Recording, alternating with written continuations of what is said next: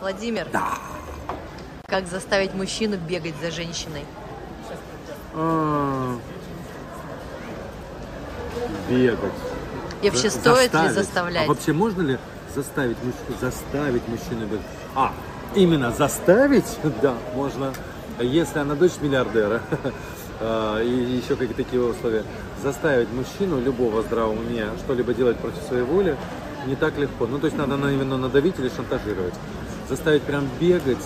Она должна быть хороша собой, должна соответствовать, должна уметь за собой следить и быть, а, уметь заинтересовать собой мужчину. Тогда он будет за ним бегать. Она должна быть хитра, она должна окружить его своими подругами, знакомыми и втереть в мозги его дружкам, что она самая лучшая.